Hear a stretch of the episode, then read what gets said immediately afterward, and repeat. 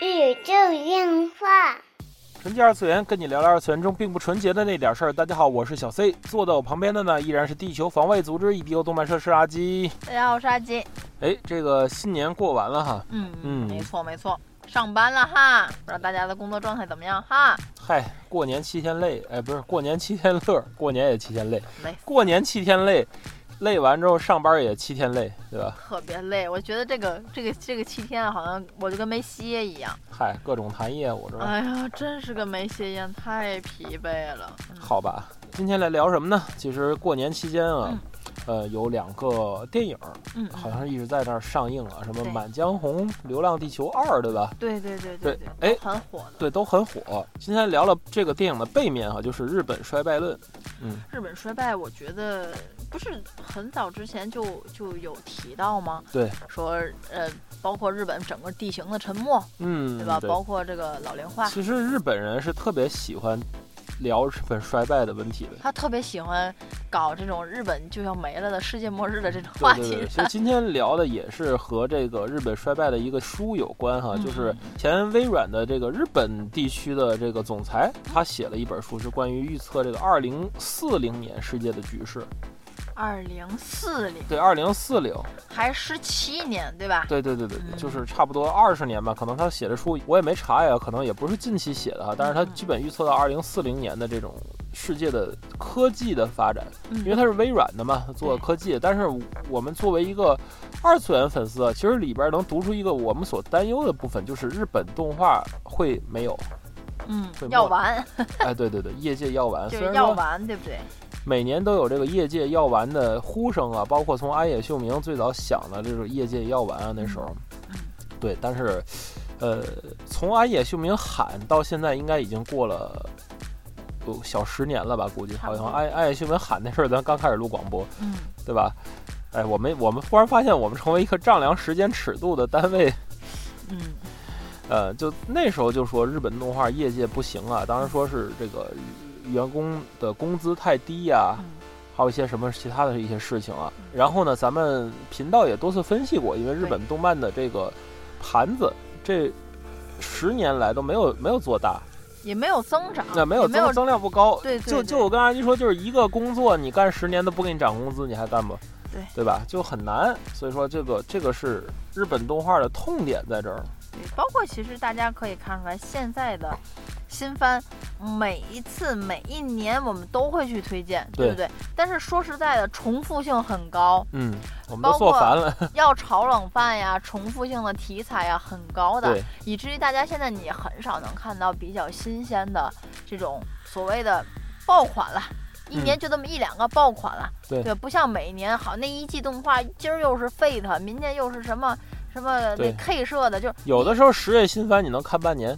嗯对你根本追不过来。但是现在不是，一年有一个咒术回战，对吧？一年可能有个间谍过家家，就对，到这儿。因为现在都已经很快消了。你看现在《鬼灭之刃》就很少有人在提了，嗯，对吧？在日本多火呀！当时有一个朋友刚从日本回来说，就大街小巷都是红莲华。对。啊，我说是发廊放吗？他说发廊也放，超市也放，对幼儿园那个玩游戏，对也放也也放。说当时小朋友流行的游戏就是两个男生打架，一个当鬼，一个当那个他叫什么鬼杀队的。鬼灭，然后后边一个女孩拿着棒棒唱那个《红莲华 》，标准玩法是就是必须得有个女孩唱《红莲。华，对对对，这是一种游戏，就这么火的一个程度。你说到现在也就后后继就没有什么发力的劲儿了。啊，对，对吧？反倒是不如很多作品长久。就是猎人再开连载，我也没见什么太大的波澜唉，不多。也不多，但是呢，你会发现它是持续性的一个好作品，对这个没毛病。这个其实背后跟什么东西有关系呢？其实真的是跟日本真的要消亡了有关系。嗯就在我们录广播的几天之前，就是德国正式超越了日本，嗯在经济上面，嗯，嗯，成为成了了新的四大天王之一啦。对对对对对，这个就是不一样了，格局改变了，对吧？日本的话排位就是下降了嘛？美国、中国、德国、日本那么个顺序了，嗯又下滑了。又下滑对，而且在这本书里边，《二零四零》这本书里边其实就写到了，就是日本很可能在这个近十年之内，嗯就会达到一个什么呢？老年人口占国民的百分之五十，这很恐怖。就是东京大街上走两个人，其中一个就已经退休了。嗯嗯，可能没退休，但他是老年人，对呀、对吧？因为这个太恐怖了退休机制没有像咱这儿老年人他的消费力就不高，就创造力也不高啊，对，就对于社会经济的贡献就相对于小一点。对呀就这个是叫做老龄化的陷阱嘛。其实中国也在面临着这种问题，嗯，就说这个生育率下降啊嗯什么的。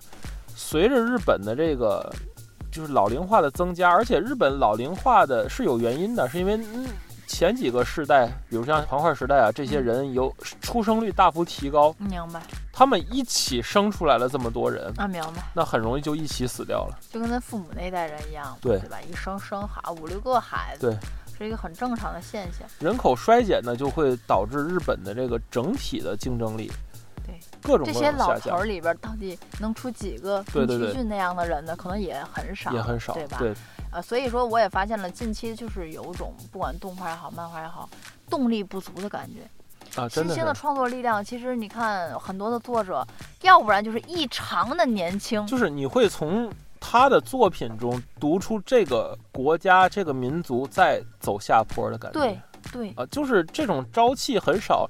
嗯，为什么到现在还是很多人喜欢昭和、平成年间的？平成其实还好，嗯就是昭和年间，很多人喜欢昭和年间的作品，为什么？是因为它里边那种奋斗精神，嗯能看出它这种，哎呀，就这个这个劲儿是可以感染人的。嗯就很多时候，就是每每我工作非常累的时候，嗯，我还会想起很多昭和作品里的桥段，然后就瞬间跟打了鸡血一样这种感觉。但是你说现在的作品，你还能看见啥？其实我还是蛮喜欢，就是那个平成年代的作品，嗯就是那阵儿正在玩 cos 的时候，你会发现有很多的作品在那对对对对，摞着等着你去出。就是这就是为什么你觉得这个就是衰退的背后的原因，嗯，终于是找着了，其实是这个国家在衰退，这个国家在逐渐的老化。再没有活力了，它没有活力减轻新的想法了，好像永远在沉浸在那些老作品当中。就是草食化嘛，比如男性草食化，嗯，对吧？它也是前几年日本一个社会的一个很大的一个论现象现。现在大家好像都接受了，嗯，对，都接受了这种事儿了佛系，啊，都佛系了。就是你觉得日本的这个作品里边，就动画作品里边，比如说这种福利桥段，嗯，都已经习以为常了，不没有任何内心的波澜。对，你也感觉作者没有什么内心的对波澜就是到这一画了就要画这个啊！对对对，就是感觉作者也是按照照章办事儿，是吧？约定俗成的。就它里边的没有那种，哎呀，就是撩拨欲望的东西啊。一个是说观众可能咱们年龄变大了，这个叫什么荷尔蒙啊，是什么变少？但是但是我觉得就是现在的小朋友去看这些个桥段，都没有当年咱那种特别脸红心跳的感觉都没有。现在我跟小朋友都看梗，对我 我每一季的新番不一定看，但是我每一季的里番都会看。对对对原，来里番那阵儿说做什么 PPT，不管番剧视频产业也完了。就做那种 Live 二 D，还很多人瞧不起了啊，那就不叫动画。但是现在看看连这些都没有人对，都。都没了。嗯，剧情剧情不好看，人物人物画的不好看对，啊。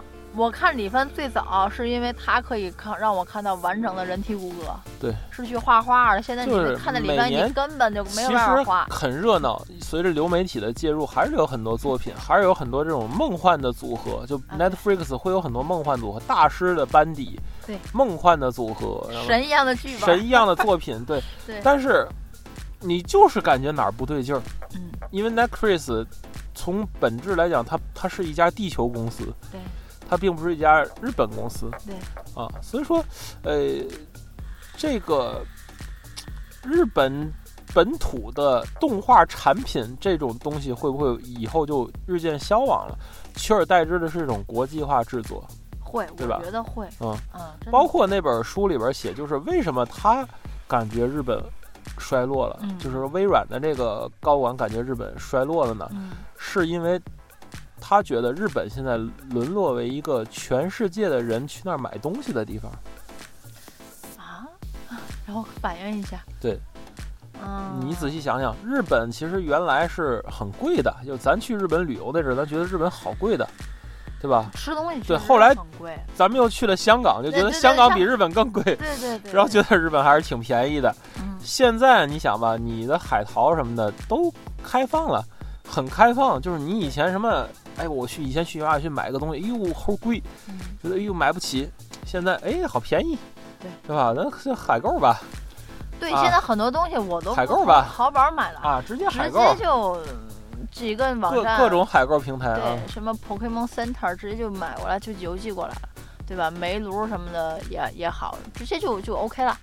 啊，我会吧，确实我会发现我所有的这些个承担的邮费对就已经我掏得起无所谓了，啊我掏得起了，折合起来很便宜对的。，就高达在咱们那时候买一个 MG，对于一个嗯学生啊，或者对于一个就是刚出入工作来讲是个事儿。嗯，他可能就月刊嘛，一个月买一个，嗯这种感觉就。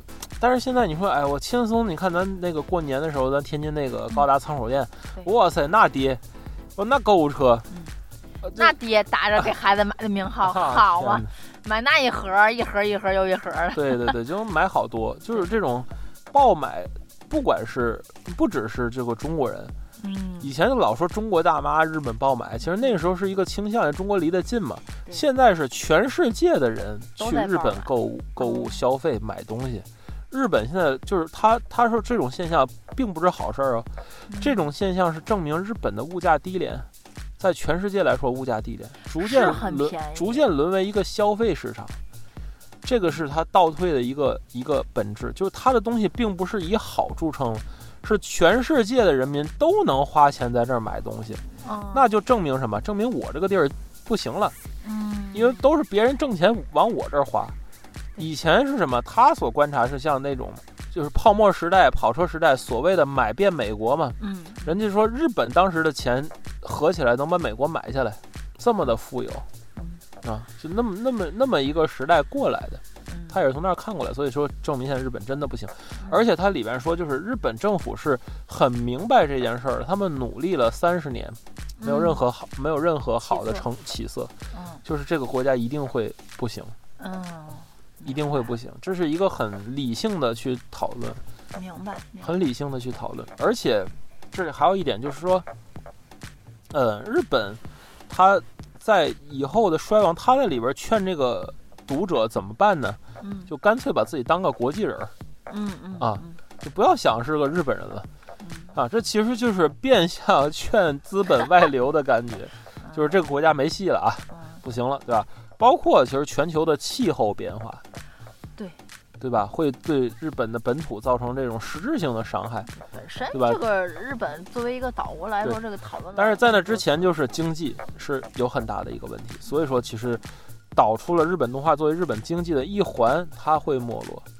对，而嗯且现在所谓的日本动画、漫画这个行业的这种垂直的品类啊，嗯在日本我觉得已经到达一个顶峰的时期了，嗯尤尤其是借由这个奥运会这个时期，啊，对对对，对吧？我觉得这个这届奥运会没办好，或者是没有没有那么那么赚钱，就嗯没有大家想象当中期待值对对对这么高，下一个是大阪的万博，对吧？我又还说大阪万博了，对，又又到又到万博，就是奥运会、万博会。当时安倍就是想去嗯，重现当时的那个万博的这种蓬勃的景象，对啊、但是奥运会开了个坏头，嗯，万博也不知道怎么样。我还说就是有机会是带布丁去日本那个万博看一下、啊，结果我估计也也很难说了。现在真的也很难说，能不能成为一个促进经济的点，真的很难了。包括外部的这个压力，对吧？最近现在问十个人，十个人都会说现在咱们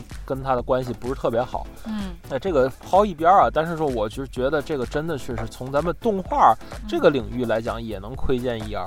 对对，包括前一阵儿就是咱们这边刚放开的时候，嗯就是大家都在家办公比较多嘛，所以说，呃，导致日本这个新番的全面的乱，无论是说《电锯人》那个出现了什么十几家公司一起代工是吧？二十家公司代工。啊，对对啊对，停播了，对对，还是说这个，对对对，整个的那个高达的这个天量外发，对对，天量外发，然后这个这个就是可以可见 中国人阳了之后，高达不更新啊，了，对对对，可可见这个日本动画现在这些有些生产的地方已经不掌握在自己手里了。对对，可能创意核心还在，但是它缺少一个年轻的队伍去给它做生产。而且日本是一个比较排外的一个国家，它对于移民劳动的劳动力，就是那种年轻人的引进，嗯它嗯并没有打算把自己当成一个移民国家去弄明白啊明白。。所以说这里边儿就一局死局吧，嗯我是看不出什么生的希望。嗯，一个死局就导致了就是变会变成这样。希望它能变好吧。我也希望它可以做的。但是同样来说，就是中国的动画漫画在里边能找到什么机会呢？我觉得肯定是有机会的，中国的现在的动画也好，游戏也好，我觉得已经是走有机会。对对对，就是说。还是那个意思，跟那本书里说的一样，就是把它当做一个国际化的产品去做，嗯不要再拘泥于什么，呃，这个平台那个平台了。嗯我觉得，就是中国漫画家去国际合作一点问题都没有，中国漫画家并不差，对中国缺少的是整体的一个一个机制的问题，一个出版机制的问题，对吧？这个和各种原因有关吧。但是我就觉得中国的创意人真的是抛却这些个概念，把自己作为一个艺术艺术创作者，艺术是没有国界的，对对吧？把他作为一个艺术创作者去努力去，我觉得是很大的机会，就是说这个咱们国家的这个动漫作品会在亚洲取得一个话语权，我觉得没有大问题的，对吧？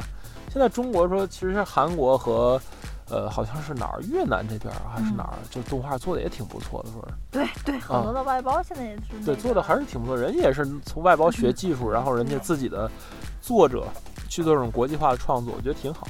总有一个更迭吧，对对吧？所以说，不知道大家对于这个日本衰败怎么看哈？嗯对，嗯感觉在强强蹭那两个电影的热度，当然我们这俩电影没有没有，还没有 都没看了，对都没看包括还有比较火的《深海》啊，什么都嗯没有看，实在是没有时间，这七天才在录。好吧，这就是本期纯洁二次元内容了。纯洁二次元跟你聊聊二次元中并不纯洁的那点事儿，大家下期再会。怎么能这么累？打个卡牌游戏怎么能这么累？累死了，费脑子。啊